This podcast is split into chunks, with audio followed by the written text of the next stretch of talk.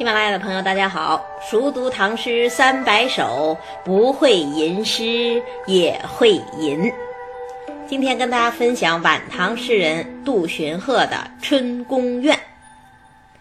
早被婵娟误，玉妆临镜慵。承恩不再貌，教妾若为容。风暖鸟声碎，日高花影重。年年月溪女，相忆采芙蓉。杜荀鹤的名气啊，跟我们之前讲过的李白啊、杜甫啊、王维啊没法比。他家世寒微，又生在晚唐乱世，一生穷困潦倒，是个悲剧性的人物。他写的诗呢，通俗易懂，有点像元稹、白居易的风格，但是未免太过浅陋，总体评价并不高。但是，只有这首诗被称为宫怨诗之首，把李白、杜甫、王昌龄等一干大咖都比了下去。那这首诗好在哪儿呢？先看题目，《春宫怨》，毫无疑问，这是一首宫怨诗。所谓宫怨诗，在中国古代诗歌中也是一大类，专门写宫中女性的幽怨之情。中国古代的皇帝号称三宫六院七十二妃嫔嘛，其实再加上宫女，远不止这个数字。那到底有多少呢？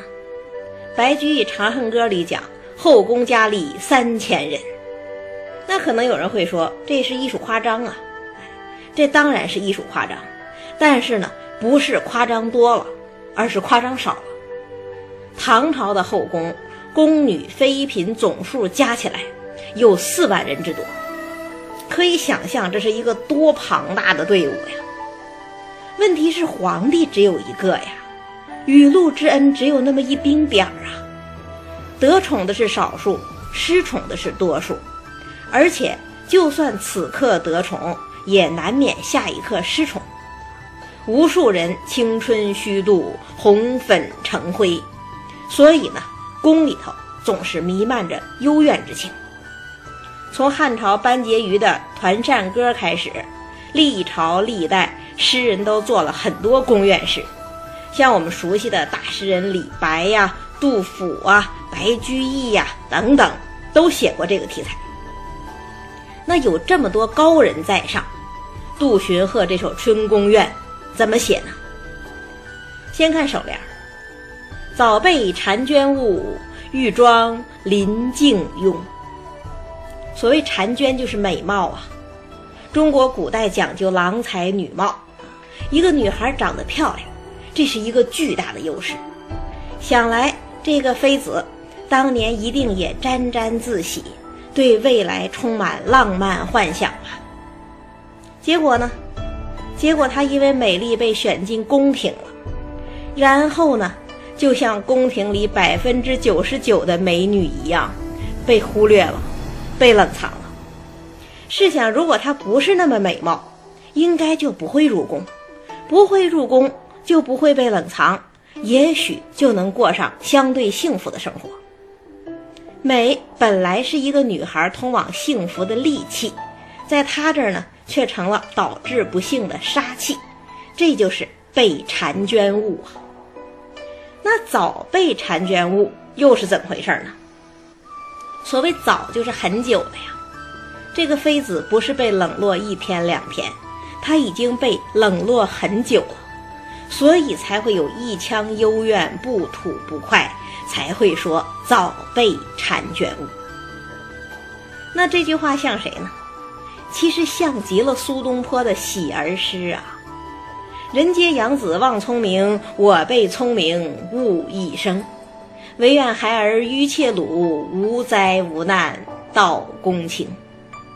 一个男子的聪明，就像一个女子的美貌一样，本来是天然的优势。这样的人呢，对生活的期望值比一般人要高，受到打击的时候也会比一般人感触要深，所以才会牢骚满腹、忧愁暗生啊。那这一腔幽怨怎么表达呢？看下一句，玉妆临镜慵，想要对镜理妆，却又懒得动弹。这真是一个矛盾的状态呀！因为对镜陈妆是一个美女的要好之心，越是美就越要美。一个美女珍惜容貌，就像一个才子珍惜才华一样，本来是一份自尊，一份要强。可是呢？这位妃子坐在镜前，想要梳妆打扮的时候，却忽然慵懒起来，不想打扮。为什么呢？看颔联：“承恩不在貌，教妾若为容。”能否获得皇上的恩宠，并不取决于容貌，那还让我怎么打扮呢？这一句话呀。真是道尽了天下怀才不遇的辛酸呐！本来男子之才、女子之色都是来自天然、属于个人的，谁也剥夺不了的原始资本，所以古代社会才划定了郎才女貌这个标准，让天下人去衡量、去期待。可是现实生活哪有那么简单呢？有的妃子是靠着傲人的家世得宠，有的妃子靠着善于巴结皇帝得宠，甚至还有的妃子靠着厚黑学、靠着踩别人的脑袋得宠，林林总总，得宠何止一条道路啊！与之相比，美貌反倒成了最不重要的条件，这让一个美女情何以堪呢？其实。何止是这个妃子情何以堪？古往今来的才子佳人，不是常常都会有这样的感慨吗？就像杜甫《梦李白》里头说的：“冠盖满京华，斯人独憔悴。”那么多笨蛋都为官作宰，为什么李白这样的大诗人却憔悴飘零？李白如此，杜甫更是啊，他的。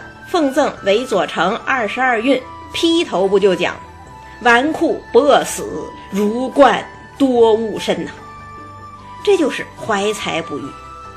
一个本来人人深信不疑的标准被践踏，当然就会引起所有人的不平。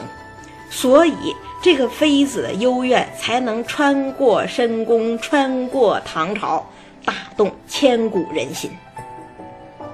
承恩不在貌。教妾若为容，这一句话一出来，一下子这首春宫怨和其他宫怨诗的距离就拉开了。其他的宫怨诗都怎么写呀？最典型的，比如王昌龄的《长信秋词》，他不是写“欲言不及寒鸦色，犹待朝阳日影来”吗？我美丽的容貌还不如一只乌鸦。乌鸦从朝阳殿上飞过，还能沾点太阳的光辉，而我呢，早就被皇帝遗忘了。就是只讲事实，不讲原因，写的怨而不怒，这是宫怨诗的本色。但是呢，杜荀鹤这一首不一样，他这里不仅有幽怨，更有激愤，有不平，有批判，没有一般宫怨诗那么含蓄蕴藉。但是更有打动人心的力量。那律师不是讲究起承转合吗？由早被婵娟误起，接承恩不在貌，颈联儿该转了。转到哪里呢？诗人荡开一笔，由室内转到室外，由人转到风景。风暖鸟声碎，日高。花影重，你看这联多漂亮啊！要是翻成白话文，怎么翻译呢？如果我们就说春风送暖，鸟声细碎，艳阳高照，花影重叠，那就真是一点儿也找不到这种神韵了。什么叫碎呀？所谓碎，就是又轻又多，叽叽喳喳。洋溢着生命的喜悦，这是岁，啊，就是春天了，鸟不冷了，就开始叫的欢声。那什么叫虫呢？就是一层又一层，又繁又密，充满着生命的蓬勃呀。其实就是花开的多了呀，所以这个影子才重重叠叠呀。这写的是一年中最好的时候，春光明媚，所有的鸟都来了，所有的花都开了。这又是一天之中最好的时候，接近中午，风暖日高，颜色的饱和度也最高，高的好像都要流出来那种感觉。整个画面有声有像，光影交错，真是绮丽。可是呢，说他写的那么漂亮，问题也就来了。我们之前不是说一切景语皆情语吗？写宫苑，怎么忽然插入这么一幅春光图啊？这气氛不协调啊！其实啊，这不是不协调，这是诗的另外一个写法。叫做以乐景写哀。那大家可以想一想，当这幅春宫图徐徐展开的时候，这个妃子人在哪儿啊？她在屋子里呀，她隔着帘子呢，所以她能听见鸟叫，但是看不见鸟飞；她能看见花的影子，但是看不到花朵。这春光跟她之间。隔着一层珠帘呐，外面是亮的，屋里是暗的；外面是暖的，屋里是冷的；外面是热闹的，屋里是寂寞的。活泼明媚的春光，更映衬出他内心的冰冷寂寞。而且你再想，外面已经是红日当空，到中午了。屋里居然还晨妆未毕，这妃子的心该是多冷啊！她再也跟不上春天了，这就叫做以乐景写哀呀。这一联诗啊，历来都说好，好到什么程度呢？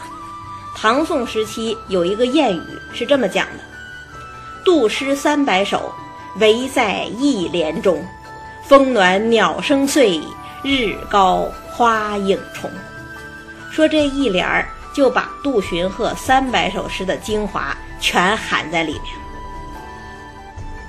那颔联深刻，颈联绮丽，尾联该怎么收呢？年年月溪女，相忆采芙蓉。月溪是哪儿啊？所谓月溪，是传说中西施浣纱之处啊。当年西施和女伴儿一起浣纱，因为美貌被越王勾践看中，送入吴宫实施美人计，从此过上了和其他越西女完全不同的生活。那在这里头呢，妃子是在自比西施啊。她为什么会想到西施呢？这正是从颈联生发出来的合理联想啊。在颈联里。寂寞的妃子隔着珠帘看到门外明媚的春光，那她的思绪就沿着春天飘荡开去，飘荡到如诗如画的少女时代了。那个时候啊，她还没有入宫呢，还和伙伴们一起采莲呢。荷叶罗裙一色裁，芙蓉向脸两边开呀。那个时候，他和春光还没有隔绝，他和欢乐还没有隔绝。那时候的生活多单纯，多美好啊！如今失宠的他，怎么可能不怀念、不追忆呢？所谓“年年月溪女，相忆采芙蓉”，不也正呼应了开头的“早被婵娟误”吗？首尾勾连，写得很完美，很漂亮。可是话又说回来了，这妃子既然这么美，她当年真的甘心当一个采莲人吗？未必吧。这就像一个失意的才子说自己多么向往耕读渔樵的生活是一样的。回到当年，他真的会选择做一个打柴人，一个打渔人吗？也未必吧。事实上，如果这位妃子真的有那么一群采莲的小姐妹，他们还不知道怎么羡慕这位妃子的生活呢。所以我个人觉得呀，这种矛盾才是真正的早被婵娟误啊。一个人有貌也罢，有才也罢，都是不甘寂寞的，都是想要施展的。可是呢？现实世界的法则太复杂，才子佳人们又太理想主义，往往就会碰得头破血流，以失意收场。那这样看来，这首诗不仅道出了宫里的冷漠与不公，道出了宫女的幽怨与不平，更道出了才子佳人的千古悲哀。这才是杜荀鹤。作为一个诗意才子的本色，也是这首诗最为精彩的地方吧。再读一遍：早被婵娟误，玉妆临镜拥。承恩不在貌，教妾若为容。风暖鸟声碎，日高花影重。年年月溪女。相忆采芙蓉。那下一期呢？咱们讲刘禹锡的《贺乐天春词》，看看一个平民妻子眼中的春天又是什么样子。